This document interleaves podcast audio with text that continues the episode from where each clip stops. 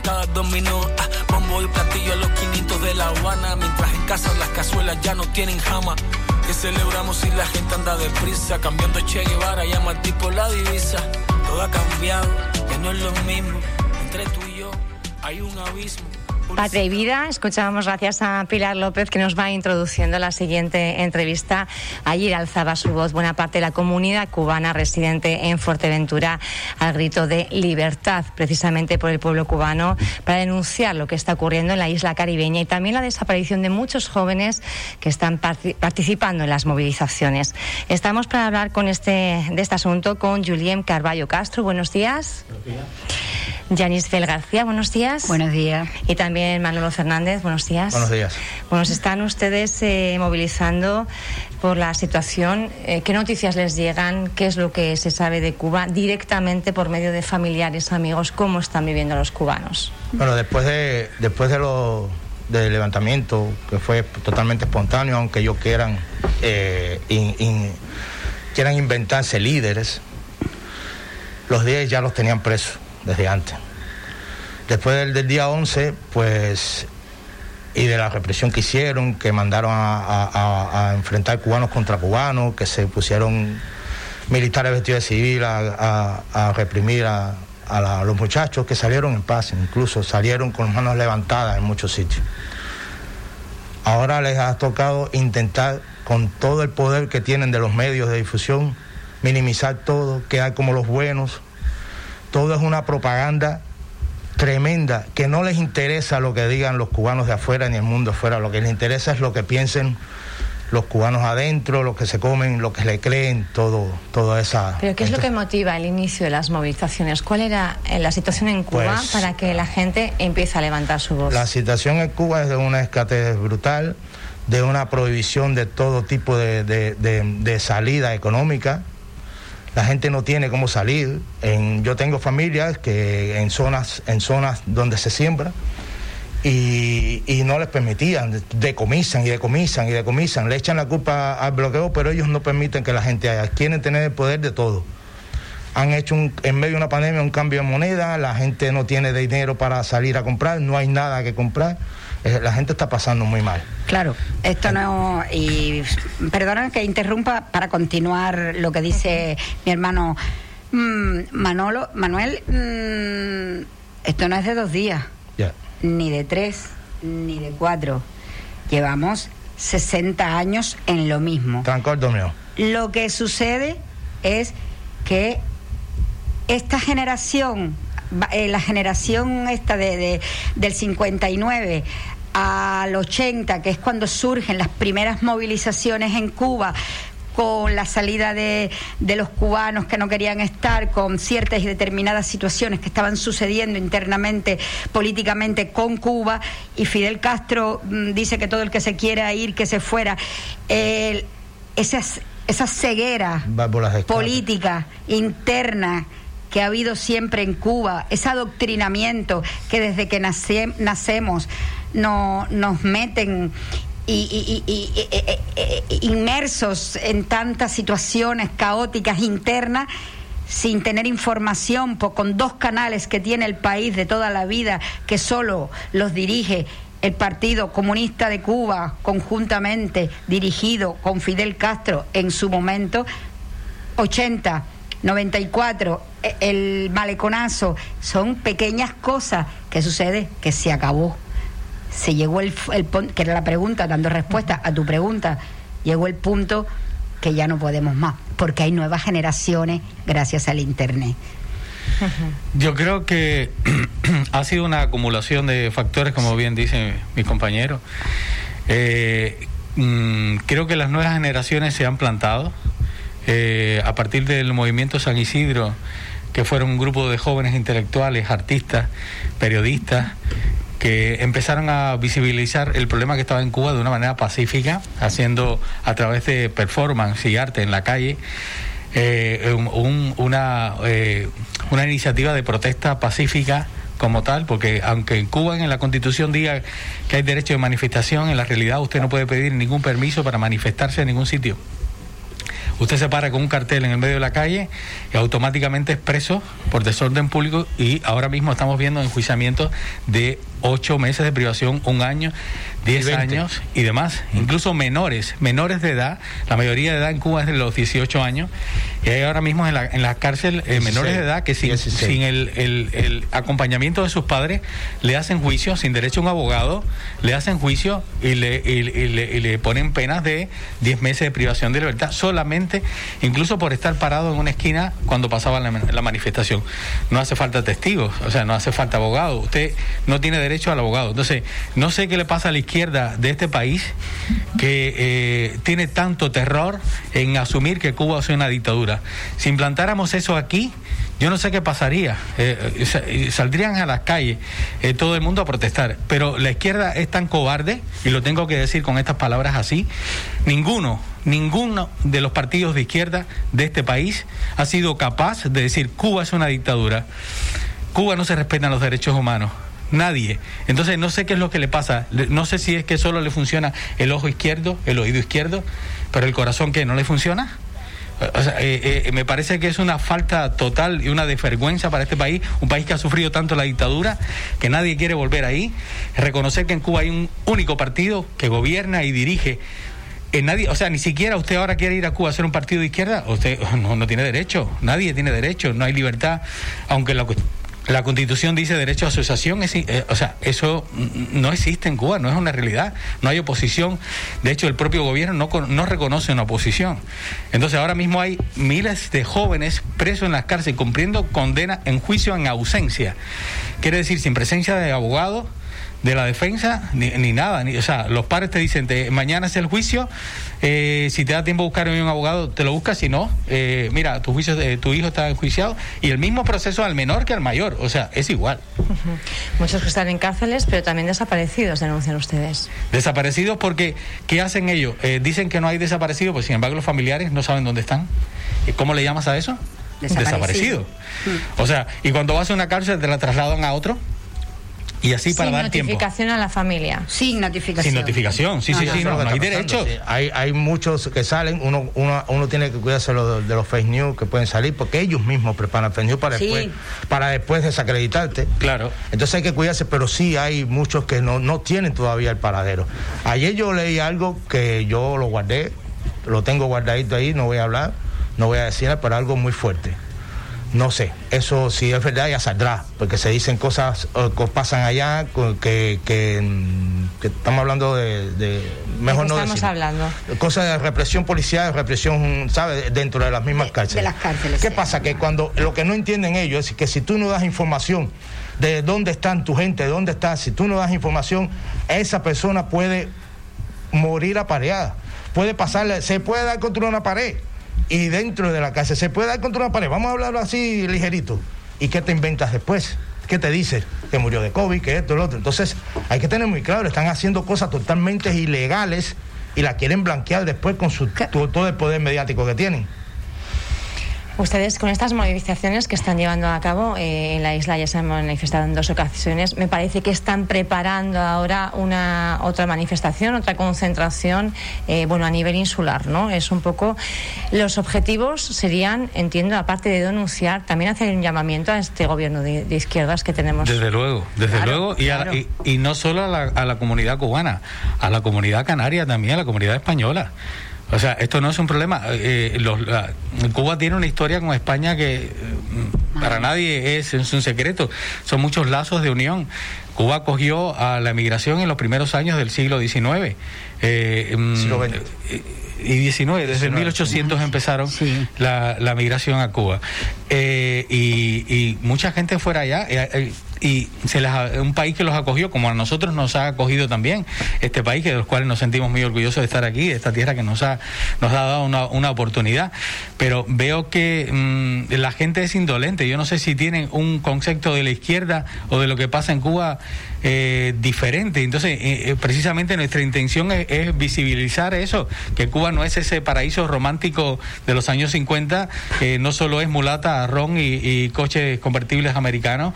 Yo creo que Cuba es un es, es un destino es un destino de, de dictadura, como lo puede ser Corea con, salvando las distancias, pero eh, ni siquiera la época de Franco es, es comparable con lo de Cuba. Eh, eh, las cosas en Cuba están encubiertas. Cuando el pueblo descubra, descubra las masacres y las cosas que se han hecho en Cuba, va a ser demasiado fuerte de encajar. no hay derechos de ningún tipo, de ningún tipo. Desgraciadamente, desgraciadamente, Julien, y nosotros los cubanos que estamos aquí y que ya llevamos bastantes años fuera, eh, creo que no se están pronunciando nadie en este sentido. Mm, y, este, y en este caso digo, la izquierda de España, mm, evidentemente, que no voy a entrar en ese tema porque entonces me van a tener que traer la, la, la ¿cómo es? las boinas negras de aquí de España, porque la que voy a formar aquí por la radio, eh, eso es en broma. Mm, la, la información que nosotros tenemos, las tenemos gracias a los cubanos que están dentro de Cuba padeciendo todo tipo de represión, todo tipo de abuso. ¿Qué sucede? que Díaz Canel, este personaje. que, Canel, el presidente. de Cuba. sí, señor. El presidente que nadie eligió. Que nadie eligió. Por eso no digo presidente, ¿vale? Porque yo no digo puesto a dedo. ¿Qué pasa? Que él desmiente con toda su parafernalia en Cuba a través de la, de las, del noticiero cubano todo lo que está sucediendo. ¿Qué sucede? Que el mundo entero tiene un choque de información. Evidentemente, basta ya. ¿Por qué? Porque se están viendo las claras imagen, imágenes de todas las personas que lo que está sucediendo en Cuba, mire, es duro. Eso es duro a mí se me pone la carne de gallina y se me, mira, el corazón se me pone chiquitico de ver lo que sucede. Y yo constato, yo no soy eh, fanática de las redes porque yo constato siempre información y busco para que no salga de, contexto o que vayas a tú a poner algo. Es increíble, pero él cada vez que sale algo, él coge y refuta eso. Todo lo que están saliendo en todas las informaciones evidentemente fuera. Eso no es real, eso son y nos ponen en contra que son los contra, que no son los que quieren sanidad digna, libertad de expresión, son los que no tienen comida, son los que sus hijos no tienen un vasito de leche, un vasito de leche que tomarse por la, bueno, ni por la mañana ni a ninguna hora. Son esos son los que están, que se cansaron, que es mentira de la, de la vacuna Agdala famosa vacuna que según él sacó en los medios, según él sacó en los medios, tenía un 93% de seguridad, que era una de las quinta vacunas del mundo que tenía. Eso es mentira dándose golpes de pecho para mantener a Cuba como una gran potencia médica. Eso quedó en el pasado quedó en el pasado total, porque en su día Fidel convocó a todos los médicos, pero solo por su propio, ego, ese egocentrismo que ha tenido Fidel Castro desde todo, porque es un, es un narcisista duro y puro y duro, eh, como todos los dictadores. Mira, no bueno, vamos a hablar. Eh, la próxima concentración, ¿está prevista ya la fecha, el sitio? Eh... Eh, todavía no hemos, no hemos determinado la, la, fecha exacta. Estamos eh, organizando, porque va a ser un recorrido del norte hasta el centro. O sea, va a ser simultáneo la salida del norte y sur y nos vamos a encontrar. a confluir en, el centro. En, Puerto Rostro. en Gran Tarajal. En Gran Tarajal. Pensamos hacerla en Gran Tarajal también. Pero bueno, estamos en, en lo que es la estructura organizativa. Voy a quedarme con una cosa que, decían ustedes fuera de micrófonos y es que, eh, bueno, pues de alguna forma el, no presidente, el nombrado a dedo, como dicen ustedes, eh, ha conseguido algo que, no ha conseguido nadie, que es unir a todos los cubanos que normalmente vamos a nuestra bola, decían ustedes, en el mundo eh, para hacer frente a una causa común. Sí, mira, los cubanos, precisamente por todo el poder mediático que tiene la, la prensa, todos los medios, cubanos, que incluye no solo los medios, incluye las organizaciones que ustedes los, los, que viven en los países, los que vivimos, perdón, en los países de llamamos organizaciones no gubernamentales, eso la tenían desde hace tiempo. Cuando vieron eso, dicen, ah, nosotros también, y por eso cogen dinero. La Federación de Mujeres Cubanas, la, los comités de defensa de la revolución, que son órganos de vigilancia total, total la mm, eh, eh, Central de Trabajadores de Cuba, un montón, la Federación de Estudiantes de Enseñanza Media y la Enseñanza Todo eso sirve única y exclusivamente al Partido Comunista. No sirve más nadie. O sea, las organizaciones civiles o, demás políticas. Todo eso, todo eso es un conglomerado que hace que tú, aunque estés convencido, tengas miedo a proyectarte, porque pierdes tu trabajo, primero, pierdes tu trabajo. Entonces, él, él se ha logrado, la gente incluso vive aquí, y los hay todavía, que tienen miedo a mostrarte porque tienen que ir a Cuba, porque están haciendo una casita a Cuba, porque quieren ayudar a su familia y no son capaces de proyectarte ni desde aquí. Por eso nosotros estamos en pie de guerra, entonces, para que nos vean. Entonces, y nadie nos paga, vamos a decir, que a nosotros nadie nos paga. Esto es voluntario. La, nómina de, la CIA no me ha llegado todavía. No, no, no aquí no nos paga nadie, esto es Entonces, el, el en medio con todo eso, los cubanos estaban divididos, los cubanos no se, no se proyectaban. Si tú decías algo, pues aquí yo lo tengo. Entonces, esto es lo que es. ¿Qué pasa? En el mundo entero estábamos a nuestra bola, nosotros generalmente tampoco hacemos guetos, somos una comunidad que, nos, integramos. nos, integramos en la sociedad donde vivimos. a Eso creo que no tengo que decirlo, creo que cualquiera lo puede eh, contratar. Pero este señor haciendo lo que ya había hecho Fidel Castro, le echar a fajar a la gente contra la gente, que solo eh, cuando, el, cuando el Mariel se vivió, cuando se le cayó a trompones usando delincuentes. Este señor ha mandado a matarse cubanos contra cubanos. La orden de ataque está dada. Y no, ¿cómo es? Y, y estamos dispuestos a todo. Es decir, la calle de los revolucionarios. La calle de los revolucionarios. Sí, es, es, es eh, la orden de combate está dada a la calle de los revolucionarios. Claro, es, la frase es textual con la que eso, él esa, anima esa, frase que no, yo digo cuatro minutos, no duró ni, ni uno, yo creo. La frase esa ha unido a todos los cubanos en el mundo, de adentro y afuera. Y se acabó. ¿eh? Es que evidentemente eh, decir que la, calle y la sociedad solo pertenece a una ideología ya evidencia una eh, dictadura. Es como decir aquí, lo que siempre he dicho yo, imagínate que Pedro Sánchez diga la calle solamente es los socialistas o la gente de izquierda, que dirían los de derecha. O sea, no se iban a quedar callados, o al revés.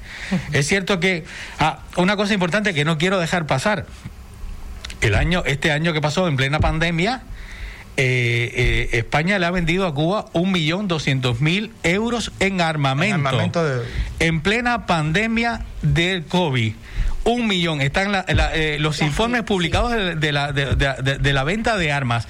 En vez de comprar antibióticos, medicina, eh, están ahí publicados. Entonces, Cuba está en la lista de patrocinadores del terrorismo. Yo no sé qué implicación puede tener esto para, para España que le venda armas a un gobierno que está en la lista de patrocinadores del terrorismo. Y no vamos a decir por qué está de patrocinadores del terrorismo, porque hay evidencia, hay, o sea, en el año 93, cuando el gobierno de Felipe González, los etarras que estaban aquí, dos etarras se fueron para Cuba y están allí y están viviendo, hicieron familias, nadie habla de eso. Yo vi los ha sido refugio, refugio de terroristas. Y luego una serie de injerencias, porque Cuba no ha dejado de ser injerencista en la política. Colombia, el movimiento de medicina. La política de otros países, pero esto es muy, muy, muy duro y pueden buscar la información en la web del Ministerio de Industria. Está ahí la exportación de Cuba, o sea, Cuba ha comprado 1,2 millones de armamento en plena, plena crisis. Y, muerte, rechazó, de todo. ¿Cómo, justificaríamos eso? Rechazó su inclusión en el programa COVAS para, para darles medicina para un tercio de la población cubana al menos eran las vacunas fáciles, las rechazó con una indolencia y un supremacismo total porque ellos iban a fabricar. Aquí nosotros no dudamos de la capacidad de los científicos cubanos porque incluso desde antes ya, ya, ya habíamos y hacíamos cosas. Tenemos con los J. Finlay en 1800 que descubrió el, el, medio de transmisión de la fiebre amarilla. Es decir, que desde mucho tiempo. Pero no tenemos dudas de la, capacidad de los científicos cubanos. Pero crearse eso como una ideología, eso no. La OMS no participa del proyecto. Y ahora están muriendo los cubanos como. Ahora mismo yo recibí la información de mi prima. Mi primo positivo, un hombre de 78 años. Estamos, están muriendo bebés. Sí. Bebés en Cuba. O sea, niños pequeños y bebés en Cuba están muriendo. ¿Eso no sale en las noticias? No sé qué pasa, cuál es el hermetismo que hay. Porque mueren de cualquier cosa que no sea COVID. Tengo también, en el Facebook está, se muere hace ocho meses la, la, la, madre, la hija se muere hace par de días junto con el junto con el junto con el hijo. Es decir, abuela, madre e hija. Son testimonios de muertos por que tienen infección respiratoria aguda, no sé qué, la simbimbiria y la contrapelusa pero nunca de COVID. No van a los números. Recuerden las cifras cuando esto empezó, que Alemania tenía una manera estadística de reflejar los muertos. Pues en Cuba es, es, peor la cifra. O sea, no hay cifras oficiales. Nadie puede contrastar, o sea, contrastar eso y saber si es verdad o mentira. O sea, son infecciones respiratorias, no es COVID. Y es que cualquier enfermedad derivada del COVID es COVID. Bueno, vamos, eh, vamos a ir concluyendo ya, más que nada, porque estamos arañando aquí minutos a, la compañera Pilar López, que está ya preparadísima. ¿eh? Tienen eh, mucho que decir los cubanos y una próxima también concentración. Iremos dando cuenta a la vez que nos vayan informando para, bueno, pues hacer ese llamamiento ¿no? a la comunidad cubana y también a la comunidad española que se quiera sumar y ese llamamiento también al gobierno para que, bueno, pues también escuche las voces. ¿no? Sí, queremos agradecer ante todo esta oportunidad que nos das a nosotros eh, de nosotros poder expresarnos. No eres capaz de imaginarte el, sentimiento que me embarga, mi familia es majorera, el sentimiento que me embarga cuando los canarios ayudan a nuestro pueblo. Perdona. Muchísimas gracias Radio Insular, muchísimas gracias a todas las personas que se unen a nosotros mm. por este sentimiento porque somos nosotros los únicos que podemos ser la voz de ese pueblo cubano que está, que no puede gritar al mundo lo que está sucediendo. Gracias a todos Radio Creo que el 11 de julio comenzó la cuenta atrás. Esto es un proceso que ya Por eso no, vamos a parar. No vamos a parar. Y, una cosa que quiero decir, Cuba va a ser mejor. La historia que tenemos desde la formación de la, de la nacionalidad cubana, con su éxtasis en la guerra de independencia, y después todos los gobiernos de, la, República y este proceso revolucionario de, la revolución de Fidel Castro que puede dar también, eh, aportar también a la nueva Cuba. Los cubanos sabemos qué vamos a hacer en un futuro. Cuba va a ser mejor. Cuba va a ser un ejemplo para el mundo. Lo juro. Julien Carballo Castro, Yanisbel García, Manolo Fernández, con mucha emoción vamos despidiendo esta, gracias. Muchísimas gracias. Al final lo, está transmitiendo, esa emoción, esa, ese sentimiento. Yo me voy despidiendo ya hasta mañana, a las 9 de la mañana, pero les dejo en la mejor compañía con Pilar López. Gracias. Como animales, esta es mi forma de decírtelo. Llora mi pueblo y siento yo su voz. Tu 59